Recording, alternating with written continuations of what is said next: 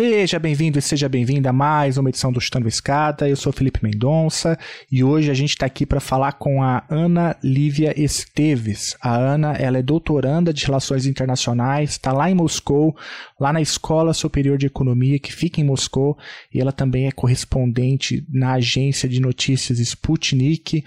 A Ana é uma baita especialista em Rússia e vem aqui para falar um pouquinho com a gente sobre o um ano da guerra na Ucrânia, né? A gente não tem visto a possibilidade de um fim, mas algumas coisas aconteceram recentemente e a Ana conta tudo pra gente o que está acontecendo, faz um balanço da guerra.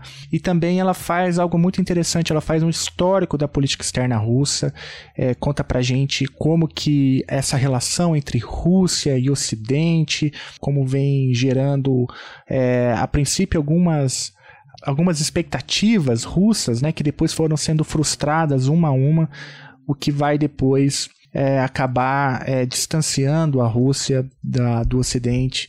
E Feito isso, ela também conta pra gente um pouquinho como que a Ucrânia se insere dentro dessa nova política externa, né, autônoma é, e independente da Rússia a partir de 2007. É, conta pra gente um pouquinho sobre um ano da guerra, fala um pouquinho dos dobramentos recentes da guerra e também conta um pouquinho lá no final do episódio sobre as pesquisas dela é, sobre a relação bilateral entre Brasil e Rússia. Eu acho que vale a pena ficar, vale a pena ouvir até o final. A Ana, como eu disse, é uma grande especialista em Rússia e tem uma leitura muito particular por estar lá, né? Ela consegue trazer elementos que muitas vezes a gente não consegue capturar aqui do Brasil. Enquanto o Geraldo ali termina ali ó, de pular no bloquinho, muita gente aí curtiu o carnaval doidado, eu fiquei aqui sozinho, mas estamos aqui firmes e fortes e para ajudar esse projeto a continuar com o Sem Bloquinho, eu vou te convidar a entrar no site do Chutando a Escada e visitar lá a aba Apoio. Lá tem várias formas de você apoiar Chutando a Escada. Você pode apoiar financeiramente ou você pode compartilhar esse episódio com aquele seu amigo que se interessa pela política externa russa, ou você pode é, dar cinco estrelas aí no Chutando a Escada no seu agregador de podcast favorito. Isso também ajuda no engajamento ali desse humilde projeto de divulgação científica na área de relações internacionais. Valeu? Então, sem mais delongas, vamos ouvir a Ana Lívia Esteves que vai falar um pouquinho sobre guerra e paz na Ucrânia e vai falar também da política externa russa com foco ali desde a queda do Muro de Berlim. Beleza? Então vamos lá, vamos pro papo. A escada é uma construção que serve para fazer um deslocamento vertical. Nem sempre é assim, mas tem um jeito de facilitar tudo isso. elevador? Não.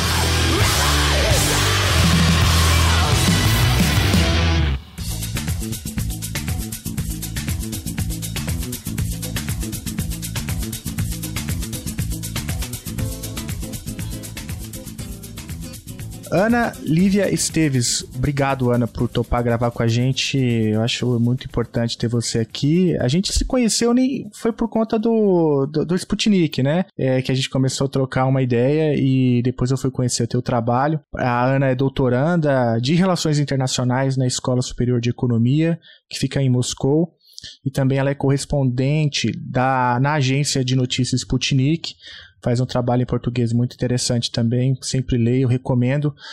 Ana, mais uma vez, obrigado por topar conversar com a gente. Imagina, é um prazer estar aqui. Obrigada pelo convite. Ana, antes da gente entrar na discussão sobre política externa russa e os últimos desdobramentos da guerra na Ucrânia, falar um pouco talvez da relação bilateral Brasil-Rússia, é, eu queria entender como que você foi parar na Rússia, né? Como que foi um pouco a sua trajetória, você, é, como que você se interessou pelo país, tem alguma relação familiar, o que que, o que, que te levou levou a Moscou? Na verdade, é, não é relação familiar, é por causa de relações internacionais mesmo. Eu fiz relações internacionais na PUC São Paulo e quando eu fui fazer meu TCC, é, eu decidi fazer sobre crise dos mísseis em Cuba. E daí, naquela época, não tinha nenhuma bibliografia sobre, russa, não tinha nenhum autor russo que eu pudesse ler. Inclusive, não tinha ninguém nem para me orientar a fazer a tese, teve um professor que, graças a Deus, topou é, me ajudar, mas a gente não tinha acesso à bibliografia russa, não tinha nenhum livro de nenhum autor russo na biblioteca da PUC. A biblioteca da PUC tinha aquelas estantes de Rússia com a meia dúzia de bibliografia do Stalin, e era isso mesmo. Então, naquela época mesmo, eu percebi que para que eu pudesse fazer uma pesquisa que trouxesse o lado russo da história, eu ia precisar vir para cá. Ia precisar aprender russo, ia precisar vir para cá. E daí foi isso que eu fiz. Eu vim aqui para fazer mestrado, fiz mestrado em política externa russa no Instituto Estatal de Moscou, que chama MIGIMO, que é uma universidade bastante conhecida aqui, que é mais ou menos onde se formam os diplomatas russos, e aí não larguei mais, fiquei especialista mesmo em política externa russa, e agora estou fazendo doutorado nisso também, mas já mais voltado para relações Brasil-Rússia. Então já está na Rússia desde que ano? Seis anos já. Ah, já tem seis anos. E domina o idioma, já está totalmente integrada. Sim, eu nem sinto mais frio no inverno. não, então tá totalmente integrado. E ótimo, né? Porque a gente precisa mesmo de especialistas é, sobre Rússia. Aqui no Brasil a gente tem algumas pessoas que, que são referências, né? A gente até gravou já alguns episódios sobre Rússia e, e foi uma alegria conhecer o teu trabalho. A gente vai deixar, claro, algumas referências na descrição do episódio para quem quiser conhecer um pouco mais o trabalho da Ana e também o link lá para os artigos da Ana na, na, no Sputnik. Acho que vale a pena ler. Tem uma cobertura de política externa bem, bem interessante. Agora a gente sabe por quê, né? A Ana é uma especialista em relações internacionais. Ana, eu queria aproveitar então o teu know-how, teu, teu expertise aí em Rússia, para a gente entender um pouco, não só a conjuntura, como acho que o ouvinte está é, muito interessado em saber, né, qual é a tua percepção sobre os últimos acontecimentos estando aí, mas é, o nosso ouvinte também sabe que a gente gosta de dar alguns passos atrás para entender é, algumas referências ou alguns debates que existem na bibliografia e que muitas vezes a gente não tem acesso, quer seja porque não, não existem né, livros disponíveis de autores russos em, em grande quantidade, ou quer, quer, ser por, quer seja porque a gente não, nunca teve oportunidade de conversar com uma especialista como você. Mas, é, dito isso, eu queria, se você puder, claro, te ouvir um pouco sobre um histórico né, da política externa russa. É, a gente conhece um pouco, né, por, mais a perspectiva da história da história global, né, como que foi ali a Guerra Fria, o fim da Guerra Fria, como que é, isso causou expectativas e depois frustrações na relação da Rússia com o Ocidente, né? É, mas se você puder fazer um panorama para gente um pouco sobre esse histórico, eu acho importante até para a gente enquadrar né, a crise atual, porque ela não nasce é, espontaneamente, né? Há todo um contexto histórico que faz com que é, a política externa russa entenda, por exemplo, a Ucrânia como um país estratégico dentro dessa da ordem internacional contemporânea. Dá para fazer esse histórico rápido para a gente? Claro, claro, com certeza. Acho que para a gente, para a gente poder debater um pouco as bases da política externa russa como ela é, existe hoje, é interessante a gente fazer um corte é, para entender as relações entre a Rússia e o Ocidente. Eu acho que através disso a gente vai conseguir entender bastante sobre o pensamento russo. E daí de saída eu vou deixar bem claro que eu vou usar o termo Ocidente da forma como ele é usado pelos teóricos de relações internacionais aqui da Rússia, que basicamente é como sinônimo de países da OTAN. E eles concordam com Samuel Huntington no final das contas e acabam não incluindo a América Latina como região ocidental. E agora, mais recentemente, eles ainda têm até uma nova coisa que é uma inovação terminológica que chama Ocidente coletivo, né? Mas a gente pode debater isso mais para frente. Mas então, quando a gente está falando de Ocidente, a gente está falando dos países da OTAN. E também só queria frisar que eu vou trazer aqui para vocês um pouco da perspectiva russa dos acontecimentos, não necessariamente a minha e não necessariamente a ocidental, que a gente tem acesso no Brasil, tem amplo acesso, acho que ninguém precisa de mim para isso, né? Mas o problema é que para a gente falar de política externa russa, a gente precisa brevemente falar sobre a queda da União Soviética, porque se fala muito que a União Soviética caiu né, sem nenhuma violência, pelo menos nenhuma violência proporcional ao tamanho do Estado que era, e isso é importante para a formação da política externa russa. E claro que tem muitas explicações para por que, que essa queda foi pacífica, mas para a política externa russa tem só alguns pontos que a gente precisa frisar que a verdade é que uma parte da elite soviética, no fim da década de 80, ela não só não se opôs à queda da União Soviética, mas ela chegou a promover essa queda, né?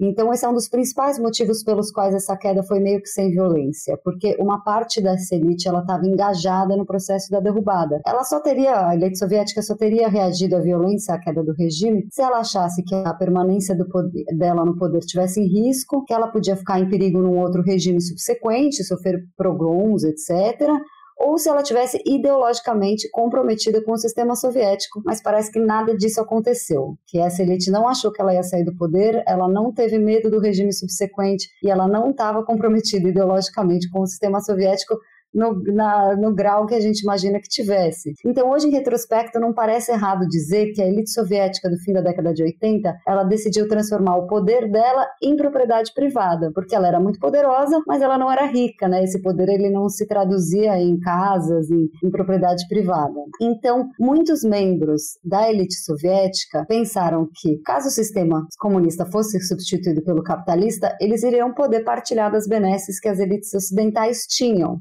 É, mas para isso eles precisavam se manter no poder depois da queda. E vários líderes soviéticos fizeram um cálculo, que é o cálculo do Yeltsin, que é, olha, se hoje eu sou presidente de uma república soviética que chama Rússia, caso a União Soviética acabe, eu vou virar o presidente de um país é, enorme, com uma potência nuclear, né? Então esse cálculo, no caso do Yeltsin, parecia que a queda da União Soviética poderia ser um bom negócio, né? Então, uma parte da elite soviética entendeu que sim, que ela ia se manter no poder, gerindo as repúblicas independentes. Então, ela tinha muita pressa para reformar o sistema econômico e político para ter certeza que o regime não voltasse. Uma vez que a União Soviética caiu, ela queria que rapidamente o sistema se modificasse, né? Então, nesse afã de fazer um sistema novo, um sistema capitalista que trazia a democracia liberal junto, né? Então, a democracia liberal aí como é, elemento subordinado, é, esse afã se traduziu muito na política externa russa, que foi uma política totalmente alinhada com o Ocidente, principalmente com os Estados Unidos, na sua primeira fase, que a gente aqui fala de 91 a 96. É, nesse período, a Rússia realmente ela queria ser um país que queria ser integrado no Ocidente e fazer parte do clube capitalista. É, é, é, muito interessante, porque a elite soviética, a elite russa que ficou no poder, que era o entourage ali do Boris Yeltsin, eles achavam que tinham feito um favor para o Ocidente ao acabar com a União Soviética. Então eles esperavam ser retribuídos desse favor que em tese eles teriam feito ao mundo, né? Daí tem um texto muito clássico aí dessa, dessa primeira fase, que foi escrito pelo Andrei Kozyrev, que foi o primeiro ministro das Relações Exteriores da Rússia, é, que ficou no cargo até 96, que é um cara que ele tinha toda a formação clássica da elite soviética, mas quando ele vira chanceler, ele propõe uma agenda de alinhamento aos Estados Unidos, né? Ele publicou texto na Foreign Affairs que ele deixa claro que a Rússia quer adotar o um modelo ocidental e quer o auxílio do Ocidente para fazer essa transição. Então, ela associa os interesses nacionais da Rússia aos valores da humanidade como um todo e fala coisas que, né, para o brasileiro, às vezes pode até soar como viralatismo. Assim, ele escreve coisas tipo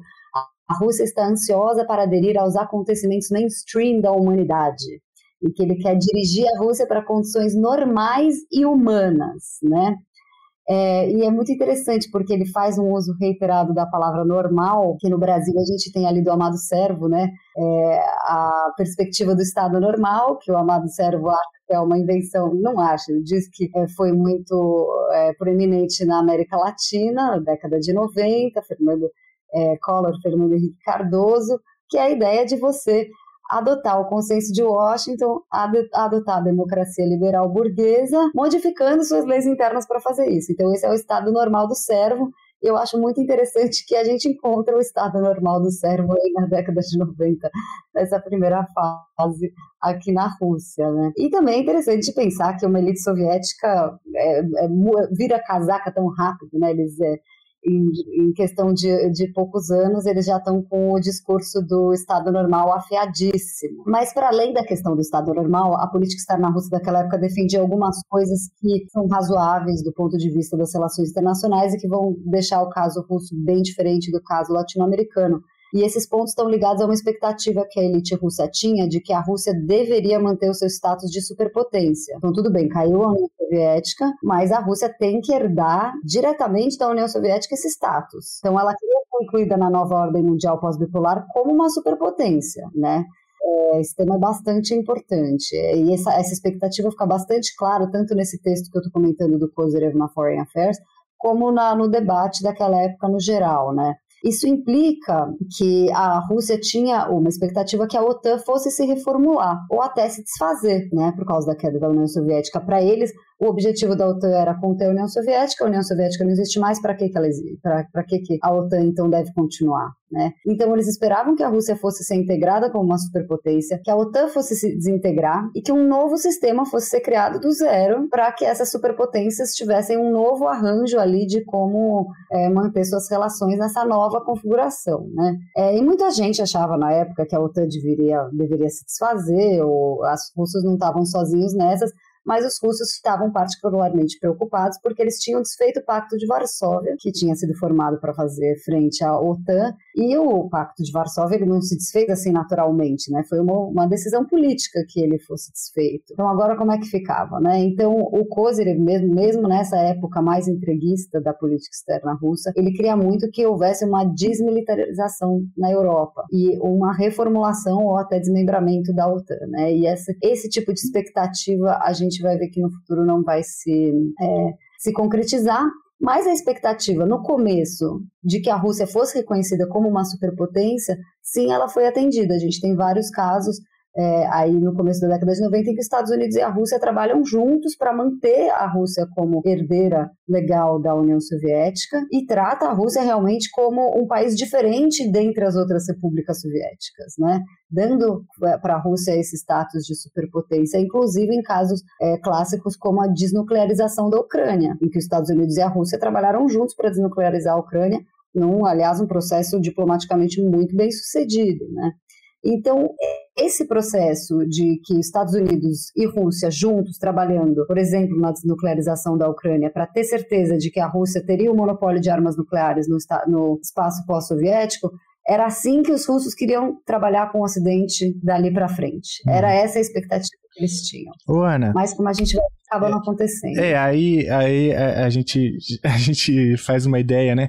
Mas o, uma coisa que eu queria te perguntar é, feita essa, primeiro, essa primeira é, caracterização né, da política externa russa pós-Guerra Fria, você estabelece o ano de 96 como um ano marcante, né, um ano onde a, as coisas começam a mudar. Até esse período, parte das demandas russas foram atendidas, né, como você bem colocou, né, esse status de superpotência, essa atuação associada com os Estados Unidos para é, desnuclearizar principalmente a Ucrânia, é, e por outro lado, algumas outras coisas não foram atendidas, a própria permanência da OTAN, né, não houve reciprocidade né, com o fim da OTAN, considerando que foi feito com o Pacto de Varsóvia.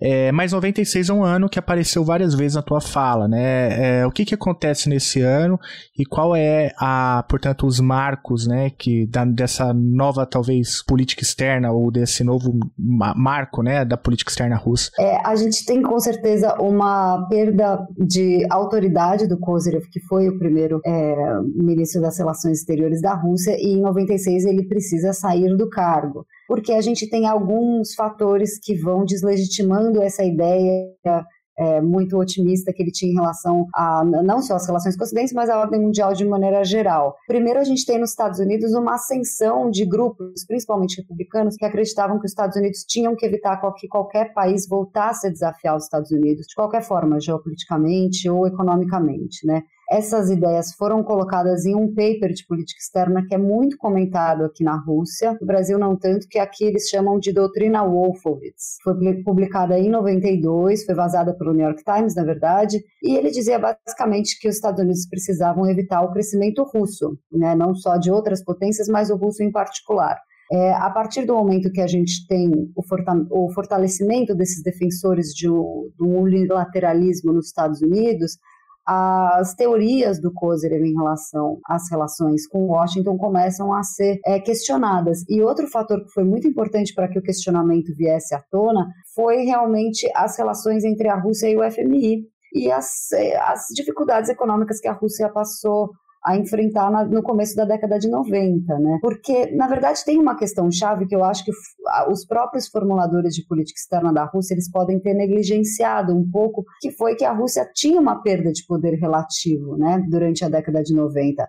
Então, a expectativa de que é, potências como os Estados Unidos fossem ver a Rússia como igual, elas também precisam estar baseadas em alguns, é, em alguns fatores de poder clássicos, como o poder econômico. Né? Não adianta você ter uma crise econômica daquele tamanho e achar que os outros vão continuar te, é, é, tratando você como tratava a União Soviética, que era uma potência econômica, sem dúvida, né? Apesar da União Soviética fazer o cálculo do PIB dela de uma maneira diferente, hoje em dia o pessoal já consegue fazer uma paridade e os dados comparativos indicam que a União Soviética era o segundo PIB mundial até 90, quando o Japão passa, mas em paridade de poder de compra, ela ficou em segundo lugar até a queda, né? Então, aí vem as medidas de terapia de choque, as privatizações, a transição econômica que levou de fato a um colapso da economia russa, Cal vem em 98, que de fato derrubou o país, então começam a minar muito as, a, a, confiança que a elite russa tinha nas elites econômicas ocidentais, principalmente do FMI, que estavam aqui fazendo essas políticas. Tem um capítulo ótimo é, sobre esse tema num livro escrito pelo Joseph Stiglitz, que chama Globalização e seus descontentes, que é um capítulo que chama Quem Perdeu a Rússia. Então, para quem quiser saber um pouco mais sobre como que foi de fato o dia a dia ali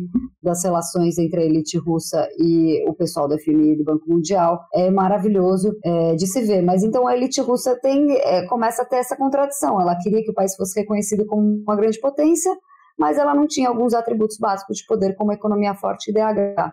Então o projeto do Kozyrev começa assim a se, a se degradar. Né? Então a gente tem a ascensão do, de uma ideologia unipolar nos Estados Unidos, aliada a uma queda realmente no, nos atributos de poder da Rússia na década de 90. Depois a gente vai ter uma piora, né, que vai ser com o bombardeio de Belgrado e tal, mas aí já é um pouquinho para frente, década de é, 1999. Não, mas vamos, vamos seguir. Eu acho que deu para entender, né, o, o que, que a doutrina Wolfowitz, né, fez, não, não só na relação bilateral, mas na, nas relações econômicas internacionais como um todo, né?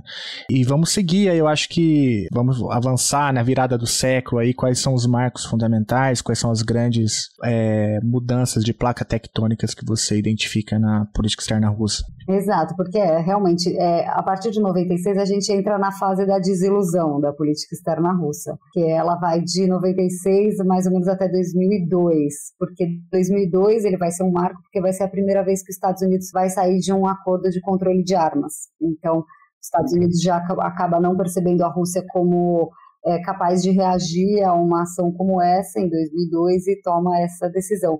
Mas o momento mais crítico dessa fase aí de desilusão gradual é, são os bombardeios da OTAN em Belgrado, que é quando a OTAN faz uma campanha sangrenta entre março e junho de 1999, que não teve respaldo do Conselho de Segurança da ONU, foi muito mal recebida na Rússia porque não foi coordenada com a Rússia, né? É, nessa época os documentos da política externa da Rússia eles começam a falar abertamente que há uma tentativa de formação de um mundo unipolar que seria inaceitável para Moscou. Inclusive aí a gente já está chegando perto do Putin, né? Porque o Putin o primeiro ano de governo dele é em 2000, né? E no mesmo ano que ele entra, os russos publicam uma nova concepção de política externa que aqui eles levam muito a sério esses documentos, tipo concepção de política externa. E a gente tem no Brasil o livro branco de defesa que é eles levam super a sério isso. Então, em 2000, entre o Putin tem uma nova concepção de política externa que fala que a formação de um mundo unipolar é uma ameaça para Moscou. Daí, quando os russos souberam aí em 99 dos bombardeios de Belgrado, o primeiro-ministro na época, é, que era o Evgeny Primakov, ele estava num avião indo para os Estados Unidos e no meio do voo ele fica sabendo, ele estava indo encontrar o Al Gore, que era o vice do Clinton na época, no meio do voo ele fica sabendo que os bombardeios de Belgrado estão acontecendo ele manda o avião voltar. Então o avião já estava sobrevoando o Atlântico e volta, e esse é um momento que é bastante anedótico aqui na Rússia para falar que, bom, nesse momento Moscou começou definitivamente a repensar as relações com o Ocidente. Mas aqui na minha visão, eu também acho que isso mostra que a Rússia, ela estava numa situação de poder relativo tão degradada naquela época que a única coisa que ela podia fazer era virar o avião e voltar, entendeu? Ela não tinha, na verdade, muitas outras maneiras de reagir aos bombardeios da OTAN em Belgrado. É, bom, a campanha da OTAN acabou acabando com o que tinha restado do potencial militar do exército da Iugoslávia, mas teve uma outra consequência muito grande que foi o reconhecimento da independência de Kosovo por referendo.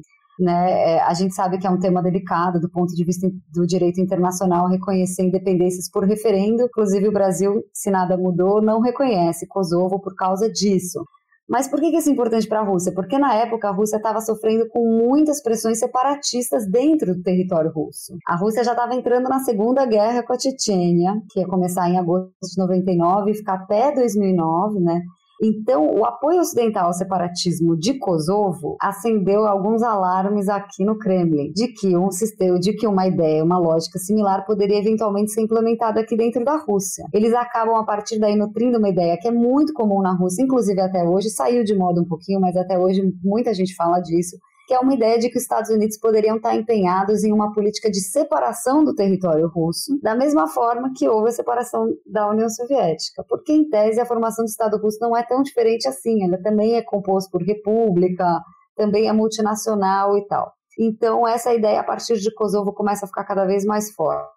Mas, assim, com certeza o que vai lá o divórcio entre a Rússia e o Ocidente vai ser a expansão da OTAN. Né? É, é o caso mais, mais forte. Eu não sei se você já ouviu falar, mas é, tem uma polêmica enorme em cima desse tema, que é o fato de que o Gorbachev, em tese, ele teria recebido garantias é, do James Baker, que era o secretário dos Estados Unidos na época da queda do Muro de Berlim, ele teria recebido garantias de que a OTAN não ia se expandir para o leste. E os russos batem muito nessa tecla de que eles tinham essa garantia, de que eles tinham essa garantia.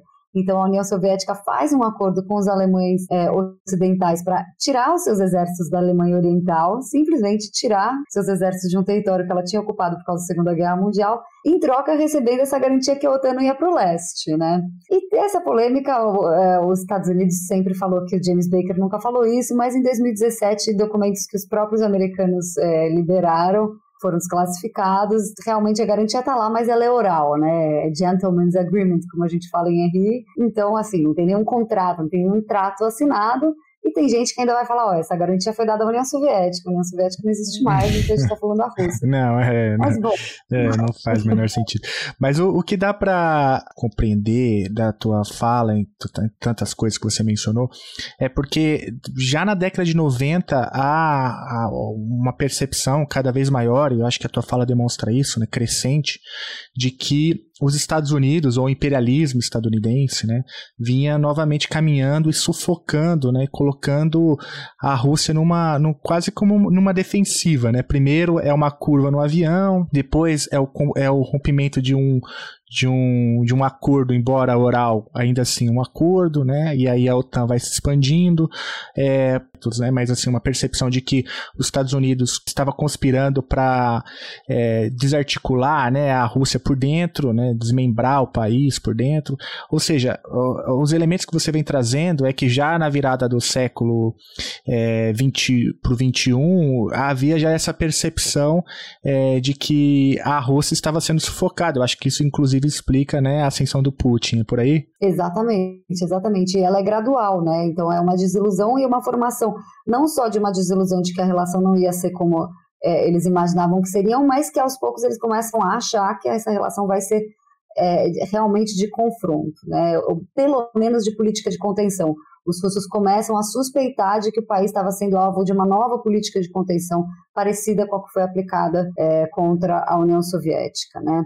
E realmente, conforme o Putin, quando ele chega no poder, na verdade, se você pega os discursos dele, ele chega com uma postura bastante pró-ocidental em política externa, política monetária também. É, mas, assim, política externa ele pede para entrar na OTAN, quando ele entra em 2000. É, ele insiste na Organização de Cooperação e Segurança da Europa como um grande marco para manter as relações da Rússia junto à Europa.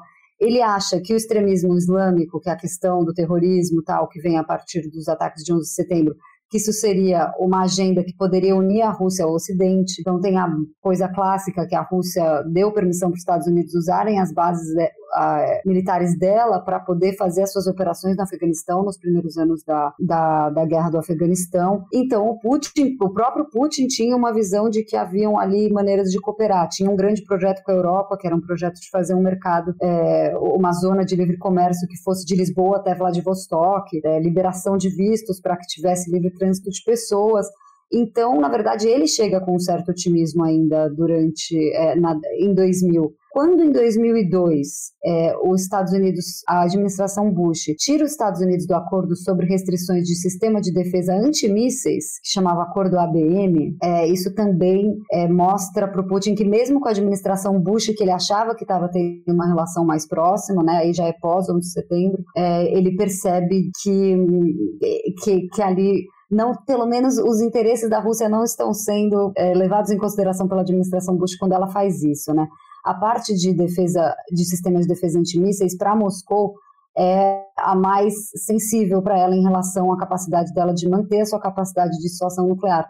Não sei se vocês lembram assim, mas tinha alguns anos atrás bastante discussão de ah, os Estados Unidos quer é, implementar sistemas de defesa antimísseis na Europa a Rússia reclama e os Estados Unidos falam, não, não é por causa de vocês, a gente quer se defender do Irã, por exemplo, né? Porque já eram questões que a Rússia trazia bastante. Assim. É, então, 2002 é um marco muito importante por causa disso. O Putin é, é, denuncia uma participação dos Estados Unidos na guerra da Chechênia. Infelizmente, a gente não tem nenhum documento para isso, mas a gente tem ele falando sobre isso no filme dele do Oliver Stone, na verdade.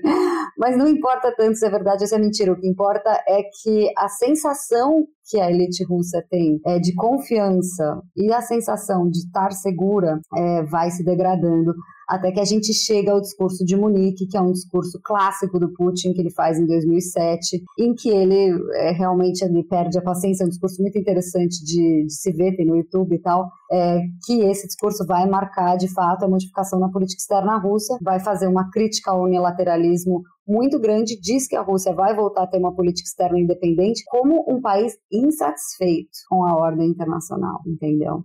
É nesse mesmo ano do discurso de Munique que a Rússia vai suspender a participação dela em tratados de, é, de forças convencionais na Europa, que era um tratado que lidava com artilharia, veículo blindado, não de armas nucleares. Mas e depois, depois desses dois marcos, do discurso de Munique, da retirada da Rússia do Tratado de Forças Convencionais da Europa, que a gente vai ter coisas como a guerra na Geórgia, em 2008, né? A gente tem uma modificação completa do, do comportamento da Rússia em relação ao Ocidente. Depois a gente tem a anexação da Crimeia, em 2014, né?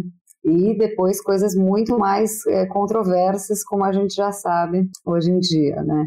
Mas então essa foi a trajetória que levou a Rússia a esse lugar, a esse lugar de insatisfação, descrença e de sentir que está, acreditar que está sendo alvo de uma política de contenção por parte do Ocidente. Não, eu achei muito legal esse histórico né, da política externa russa. Claro, é, a gente passou aqui muito rapidamente pelos períodos. É, mas você foi muito didática, eu acho que dá para entender bem, né, entre outras coisas, como que desde a queda né, da União Soviética, é, expectativas foram frustradas, né, é, e o que vão, o que acaba contribuindo para que as relações se deteriorem a ponto da Rússia em 2007, já com o Putin, é, marcar essa nova política externa, essa política externa independente, que é um outro conceito interessante, né, quando a gente fala da perspectiva latino-americana, é, além do Estado normal, né, política externa independente são conceitos que é, vão encontrando paralelo também, com, por exemplo, com a política externa brasileira, claro, em contextos muito diferentes, né, é, com peso eh, estratégico de outra ordem. Mas é, aproveitando, enfim, esse longo panorama, que, é, eu acho que nesse caso a Ucrânia já começa a, a despontar como um tema extremamente sensível é, para a política externa russa, né? não só pela proximidade do território, mas também pelo papel que a Ucrânia passa a desempenhar na, em duas questões. Uma como você já mencionou, muito sensível, que tem a ver com separatistas, né, com questões de identidade nacional. É, e a segunda com, tem a ver com a, a própria expansão da OTAN, né, que talvez fosse ali uma linha é, que a Rússia, desde muito tempo, é, deixou claro que era uma linha que não poderia ser ultrapassada. Né. É, eu acho que esse contexto é, também, se a gente já puder colocar né, a Ucrânia nessa equação toda, porque há uma. Aí já faço uma leitura aqui da imprensa brasileira, eu sei que você também, como está inserida nesse mundo do, do jornalismo, né, é, acompanha com alguma atenção, há uma, um certo simplismo, né, na maneira como que a Ucrânia é entendida hoje nessa guerra que a gente está vendo, uma guerra trágica, todo mundo quer que acabe, ninguém gosta de guerra, não se trata, né, de defender A ou B ou C, mas é, a Ucrânia sempre foi né, um local é, muito sensível é, para a Rússia, né? mas ainda assim você tem inúmeras é, manifestações de, de, países ligados à OTAN, até do próprio Estados Unidos, né, tentando ultrapassar e apertando, né, e, e portanto contribuindo para essa leitura de que a Rússia estaria sofrendo um cerco, né, uma nova política da contenção, como você mencionou. É, então, baseado nisso, é, você citou, por exemplo, a anexação da Crimeia é, e também já avançou, né, falando de temas controversos, certo? Eu acho que você se referia à guerra em curso. É, se você puder contar um pouco então para gente, dentro da perspectiva russa, qual a importância da Ucrânia, né, e por que que a Rússia resolve comprar, né, essa briga tão questionável, enfim, alimentando mais sanções, né, pra, né contribuindo para que essa roda gire, né, de, de um sentimento anti-Rússia nesse Ocidente expandido, né, para ficar com, com o conceito que você colocou lá atrás? Sim, claro. Eu acho que, é, por um lado, a política externa russa durante é, essa formação dela a partir de 91, ela acaba formando alguns conceitos e ela acaba é, se baseando em algumas ideias que têm a ver que a gente poderia chamar de esfera de influência, na verdade, né? Então, uma ideia de que a de que Moscou teria o direito de ter um cinturão de defesa em volta do seu território para garantir a sua integridade territorial e a sua segurança, né? Isso é uma ideia que que vem não só no caso ucraniano, mas em outros casos como da Geórgia também, e por isso que a expansão da OTAN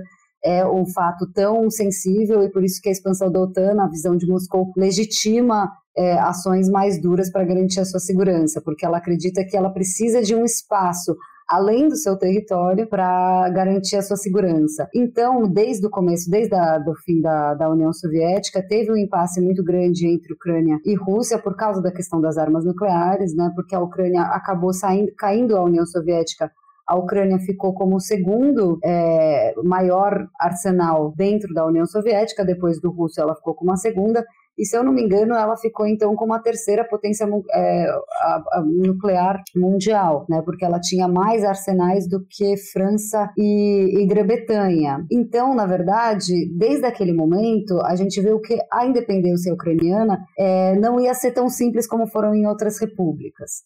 Enquanto com a Bielorrússia, com o Cazaquistão, foi muito fácil fazer negociações para que os arsenais, por exemplo, voltassem para a Rússia, para o território russo, no caso ucraniano não foi fácil, porque de um lado a elite ucraniana é, recém-possada, ela acreditava que no médio e no longo prazo a Rússia iria ter dúvidas em relação às fronteiras, então ela queria manter esses, é, esses arsenais nucleares porque ela já previa que poderia haver algum tipo de problema com a Rússia no futuro, né?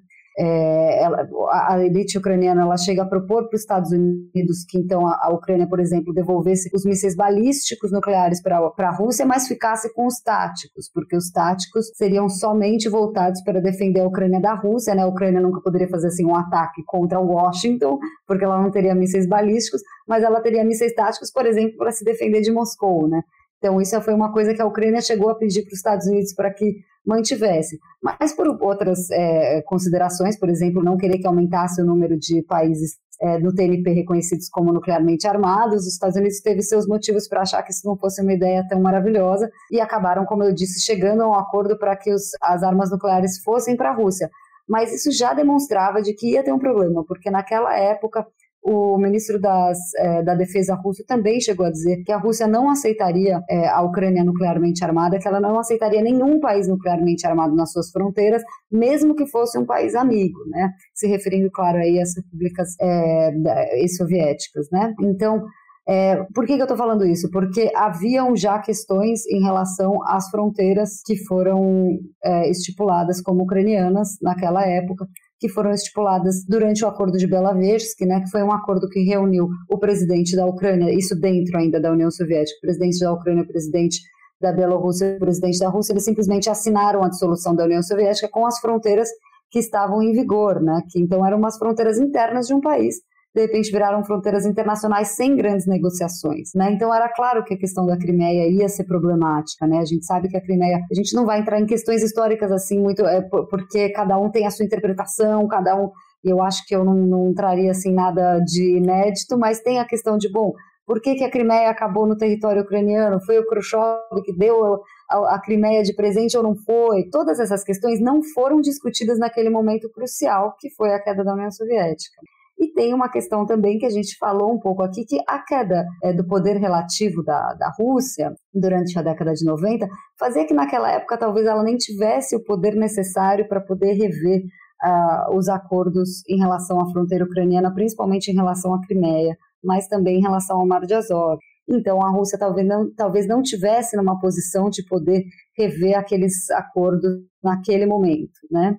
Mas, assim, o que a gente pode dizer é que, por mais que se diz muito na historiografia de que foi uma, é, uma queda sem violência e etc., que primeiro não foi, e segundo, tinha algumas tragédias anunciadas, como a questão da, da fronteira ucraniana, da fronteira entre Rússia e Ucrânia, principalmente em relação a Crimeia e Mar Azov. Não, muito bom. Eu acho que esse contexto é importante para a gente entender né, a centralidade da Ucrânia é, dentro da, da, da, maneira como, inclusive, a Rússia se entende no mundo, né?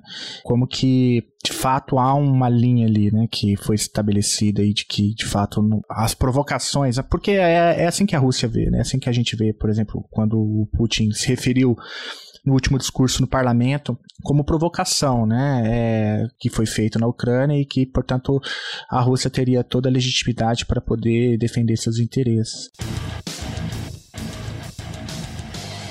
O Chutando a Escada conta com apoio financeiro dos seus ouvintes. Para saber mais, acesse chutandoaescada.com.br barra apoio.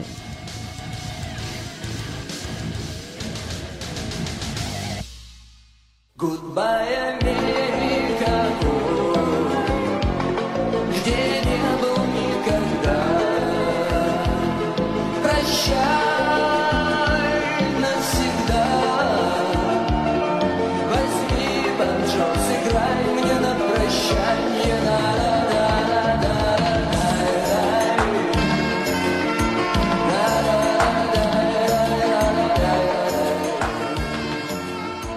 Mas, ô Ana, né, essa semana foi uma semana agitada, né? Além desse discurso que eu, que eu mencionei, tem também o anúncio do Putin, né, de que é, suspenderia a participação da Rússia no Tratado de Desarmamento Nuclear. É, você também tem a, a visita do, do Yang Wi, o diplomata chinês, que vai até a Rússia, se encontra, né, é, com o Lavrov. Eu acho que ele também se encontra com o próprio Putin, se, se eu não me engano, né? É, e, e isso despertou reações, inclusive da diplomacia americana é, falando que não vai tolerar né, uma, um apoio chinês à, à guerra é, da Ucrânia, né, do, do, lado russo da guerra, e, e, o próprio, a própria organização do Tratado do Atlântico Norte, a própria OTAN, vai, né, por meio de interlocutores à imprensa, dizer que vê sinais de que a China estaria planejando né, enviar super armas à Rússia para liquidar com a Ucrânia e, e, e, assim por diante. Ou seja, várias trocas de acusações, né? A China dizendo que não tem nada disso, que está pensando exclusivamente os, é, os seus interesses e quer, né, na verdade, contribuir para as discussões de paz. Aí depois a Rússia também dizendo que considera né, os termos é, chineses para poder é, desescalar o conflito. Ou seja, foi uma semana agitada, uma semana também que marca um ano de, de, de guerra. Né? Eu lá atrás achava que ia ser um conflito rápido, tá aí em público aqui o meu registro de que eu não, não entendo nada, né? Eu, eu, achava que a Hillary Clinton ia ganhar do Trump também, ou seja, vários erros, né? É, e, e, já, já completa um ano, né? É, com um conflito bastante complexo, estrangulamentos, né? De, todo, de toda a ordem, nenhuma, nenhum sinal de que há alguma possibilidade, pelo menos no curto prazo, de desescalonar. Talvez pelo simples fato de eu ter dito isso, Amanhã a gente pode ter novidades, mas enfim, brincadeiras à parte. É, é, é, um, é um conflito que gera cenas de horror também, né? A gente, a gente sabe que é, guerra nunca é, nunca é o caminho, né? Mas qual que é a, a sua análise aí? O que você está vendo na, na, imprensa russa? Quais são os, os últimos capítulos dessa história é, na tua perspectiva? Uhum.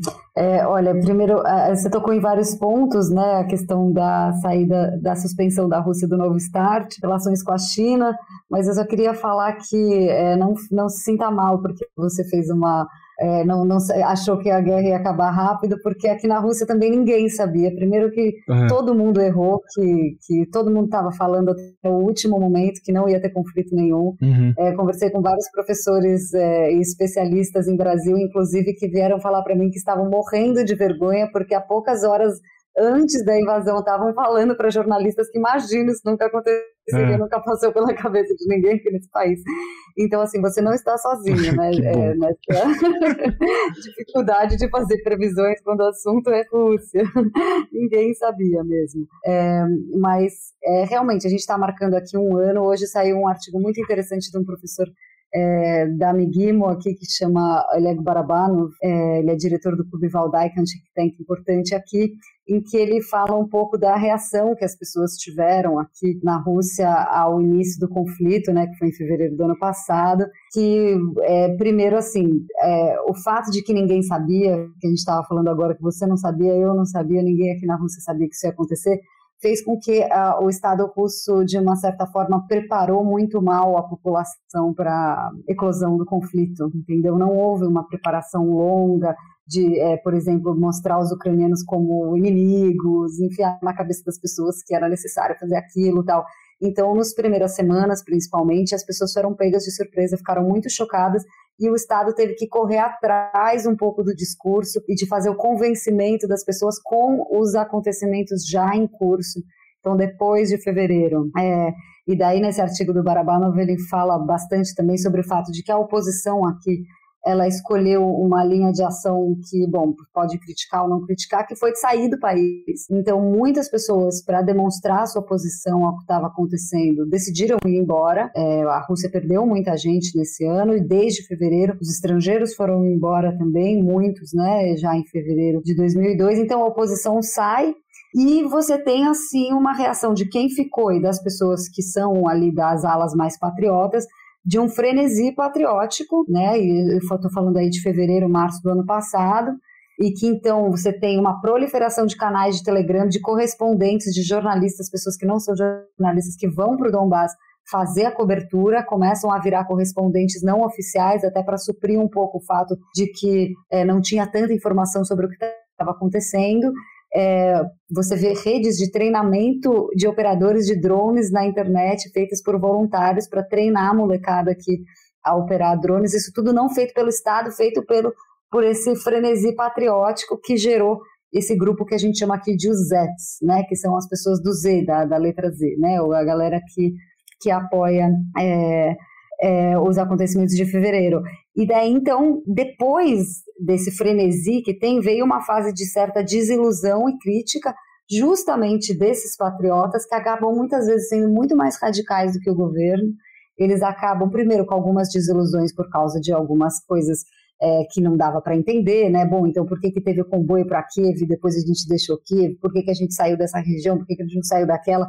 Então, esse grupo mais patriótico começa, inclusive, a achar que, que o Putin estava é, sendo muito uma, luvas de pelica na, na operação, né? Então, você começa a ter uma oposição ao governo aqui que muitas vezes é mais radical do que o governo, quando o assunto é a operação na Ucrânia.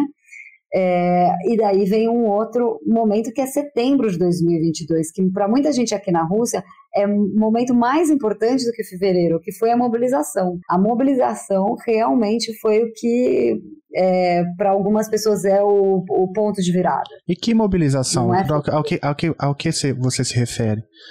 A mobilização parcial, que foi quando você é, quando o Estado russo realmente chamou pessoas que não ah, estão tá, servindo sim. no exército para ir servir no exército. Uhum. Então, é que, que, eles chamaram aqui de mobilização parcial. Aí Tinha teve um, um... agora não lembro exatamente qualquer, de pessoas que eles precisavam chamar. Aí teve um peso na opinião pública. Aí sim, aí teve um choque muito grande E, e é, é, esse artigo que o Barabanov faz, ele faz baseado em pesquisas de opinião pública, principalmente em relação ao nível de ansiedade da população russa durante o ano de 2022.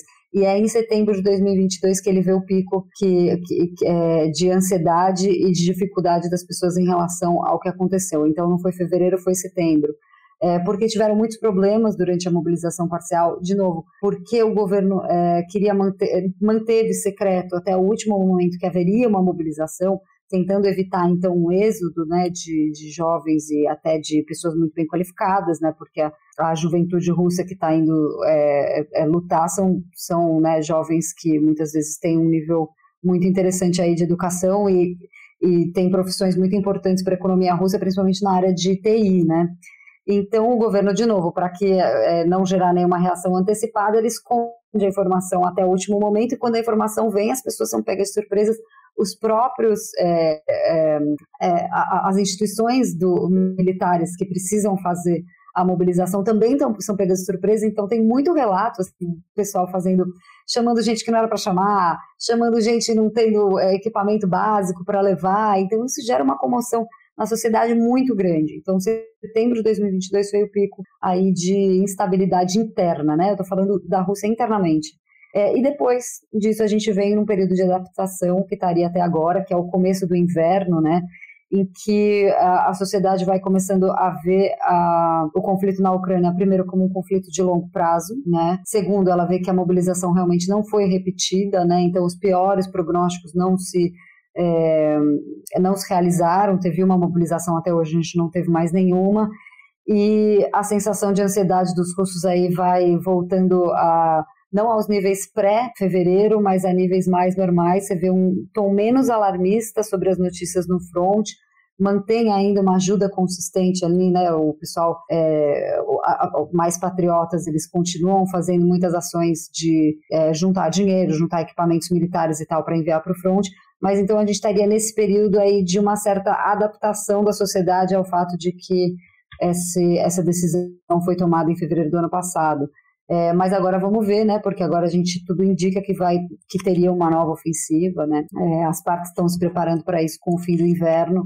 É, não é segredo para ninguém, ambas as partes estão se preparando e é por isso até que ali no, do lado do Ocidente tem tantos pedidos para mais tanques, inclusive os pedidos para o Brasil para que Exato, munições, porque assim, é anunciado que a gente tem aí então uma nova rodada a chegar. Vem essa nova rodada junto a pedidos de paz, né? Acabou de sair uma notícia de que o governo russo anunciou que está é, olhando com cuidado a proposta do presidente brasileiro Lula sobre a formação de um grupo de países. E essa é a primeira indicação que o governo russo dá em relação à proposta do Lula, positiva e a China também hoje, porque amanhã vai ter na Assembleia Geral da ONU, a gente está falando no dia 23, né? Então amanhã na, na Assembleia Geral da ONU vai ter uma votação de uma resolução para marcar um ano, e a China disse que vai publicar nessa ocasião uma position paper, né, que eles chamam, que seriam com, a, com uma proposta de resolução política sobre o conflito ucraniano.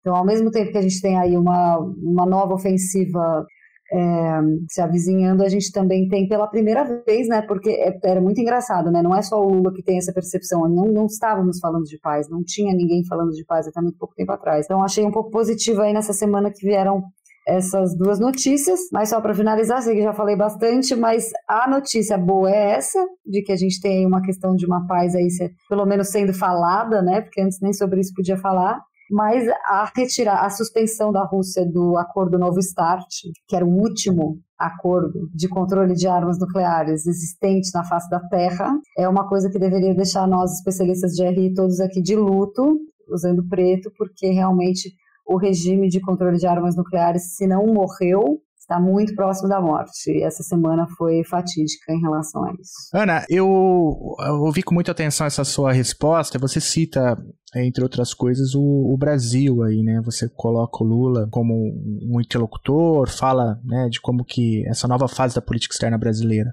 ela coloca o Brasil né, à disposição para uma mediação, possível mediação é, entre Rússia e Ucrânia. A gente viu a entrevista que o Lula deu quando foi para os Estados Unidos, né, foi questionado por uma jornalista duramente, né, de por que, que o Brasil não apoiava a Ucrânia com envio de armas, e ele E ele responde uma resposta muito boa, falando: olha, acho que a gente tem que começar a discutir mais seriamente a paz e não como prolongar a guerra. Né? Eu acho que isso tudo mostra como que a política externa brasileira é diferente da anterior. E aí, falando da anterior, você publicou um texto muito interessante, eu recomendo que os ouvintes interessados leiam, sobre, aí sim, a relação entre Brasil e Estados Unidos, é, mais na, na, na perspectiva é, do Ernesto Araújo, né?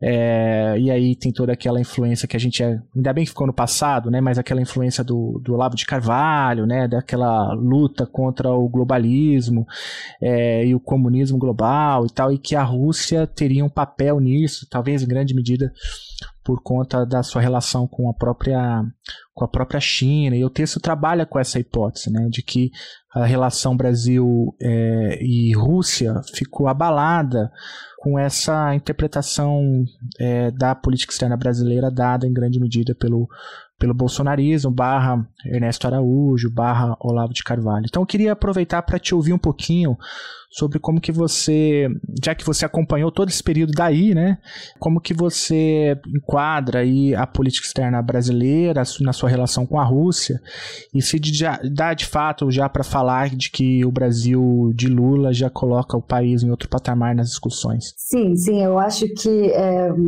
o artigo que você se refere é um artigo que vai tratar ali do do Ernesto Araújo, né, do Ernesto Araújo e a Rússia, como que as ideias dele é, impactaram as relações entre o Brasil e a Rússia. É, eu decidi dar uma olhada nessa questão do Ernesto Araújo em particular, porque é, havia uma, um estranhamento muito grande de que o Olavo de Carvalho, sendo um tradicionalista, né, que ele tem as ligações com as filosofias tradicionalistas, é, ele poderia ter links, né, ter ligações não só com Steve Bannon nos Estados Unidos, mas também com um russo, filósofo russo que se chama Alexander Dugin, que é um tradicionalista aqui na Rússia, que tem influência sobre o, o discurso atual aqui do país. É, não é provado, é uma grande debate entre especialistas se o Dugin de fato tem é, a influência dentro do Kremlin, que tem algumas pessoas dizem que ele tem.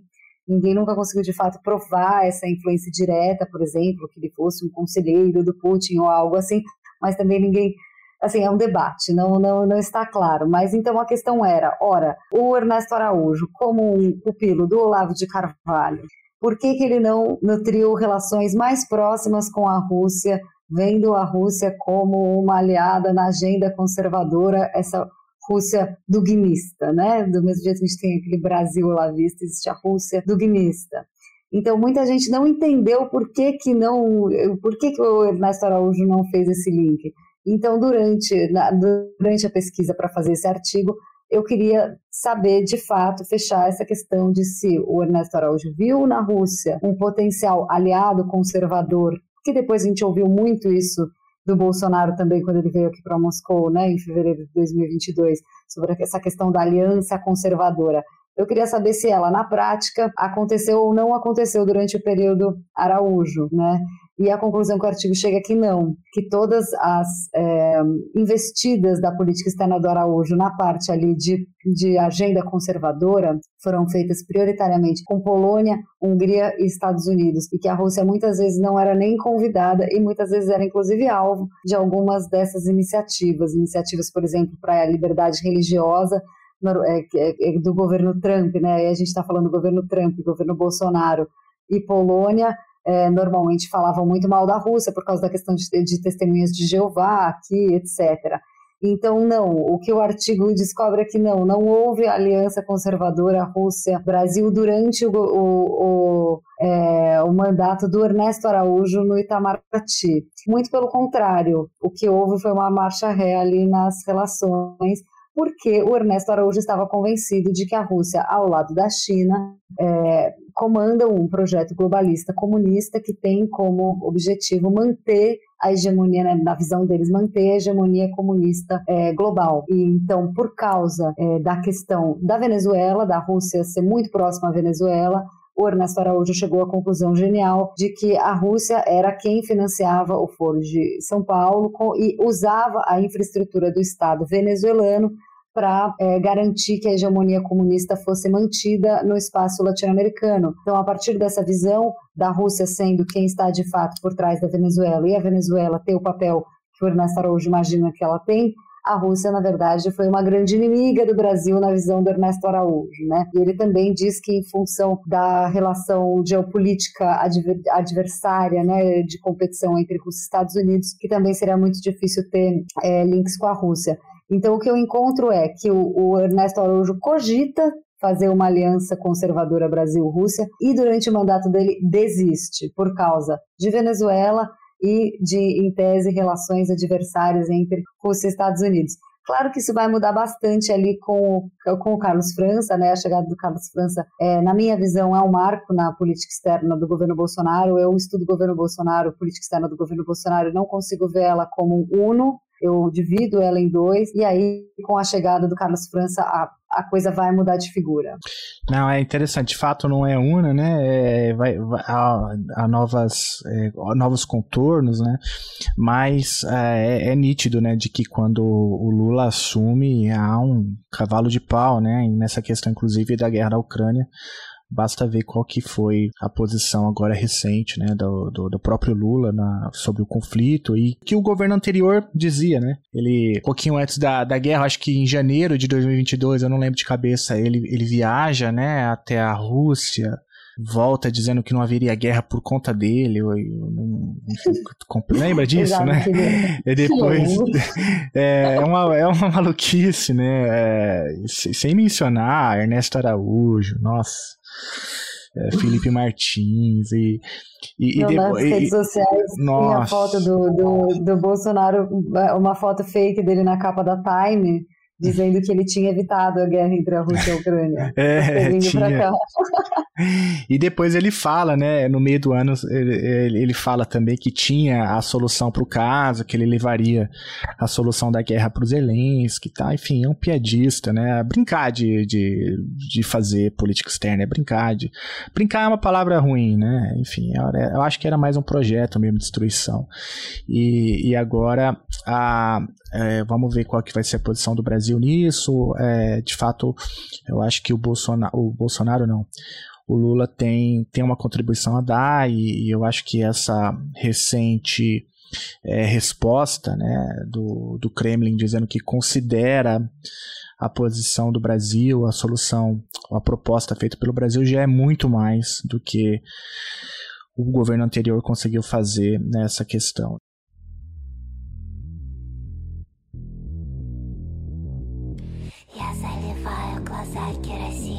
Пусть все горит, пусть все горит. На меня смотрит вся Россия. Пусть все горит, пусть все горит. Я заливаю глаза керосином. Пусть все горит, пусть все горит. На меня смотрит вся Россия. Пусть все горит, пусть все горит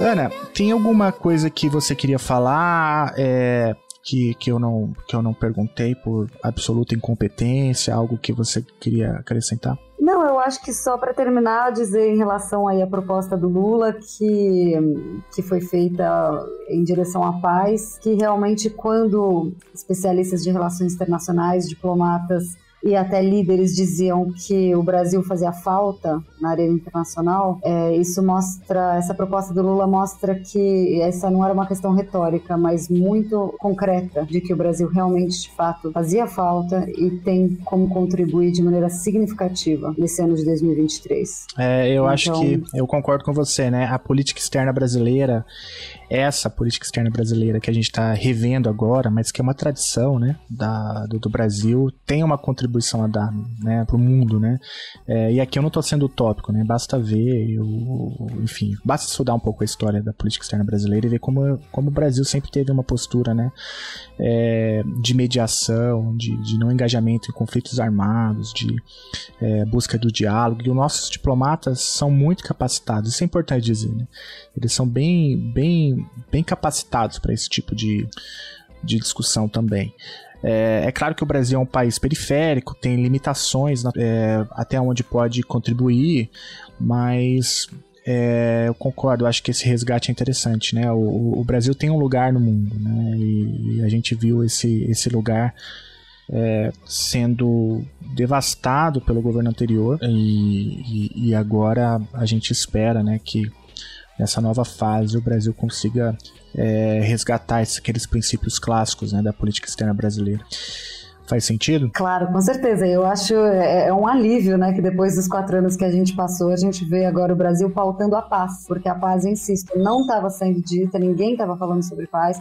E agora, inclusive, essa iniciativa da China que eu falei para você de trazer position paper, agora o pessoal está correndo atrás para trazer iniciativas de mediação e para pegar esse lugar interessante aí, depois de que foi pautado pelo Brasil que a questão da paz viesse para o primeiro plano. Então, o pessoal aqui, os diplomatas aqui de Moscou, imagino que vão trabalhar muito, espero que trabalhem muito agora com, esse, com essa nova conjuntura. Mas é isso aí, vamos pautar a paz. A gente pode voltar a ter um pouco de, de orgulho da, da política externa do nosso país, né? Depois do que a gente passou quatro anos de, de vergonha alheia. Vamos lá. Ana, que alegria poder falar com você. É muito bom saber que tem é, gente estudando seriamente, né? A Rússia, você é uma pesquisadora aí que tem uma contribuição muito importante a dar. Tô muito curioso para saber também o que vai sair dessa tese, mas tese é um assunto que a gente aprendeu, é um assunto meio proibido, a gente não pergunta como tá e tal, porque sempre é um ponto de ansiedade, né? Mas enfim, quando você tiver é, com ela pronta, outros textos, quiser discutir com a gente, é, vamos ter a maior alegria de poder te ouvir de novo. Ah, eu também recomendo que o ouvinte é, acesse lá os textos da Ana na, na agência de notícias Sputnik tem, como eu disse, uma cobertura bem interessante de política externa, de relações internacionais como um todo, né? E, e eu acho que vale a pena também para compreender o que acontece no mundo, é, dá sempre uma, uma olhada lá no site do Sputnik. Ana, brigadão, viu? Adorei te conhecer, conversar com você. Obrigada, foi um prazer enorme.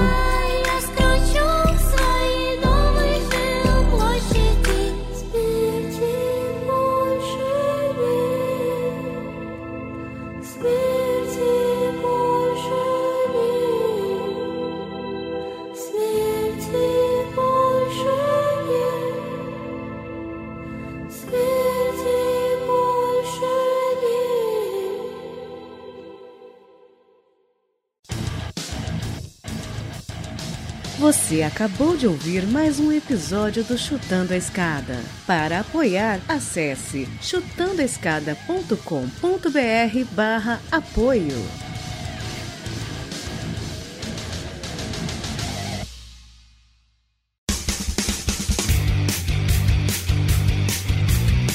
Cortes, edição de podcast.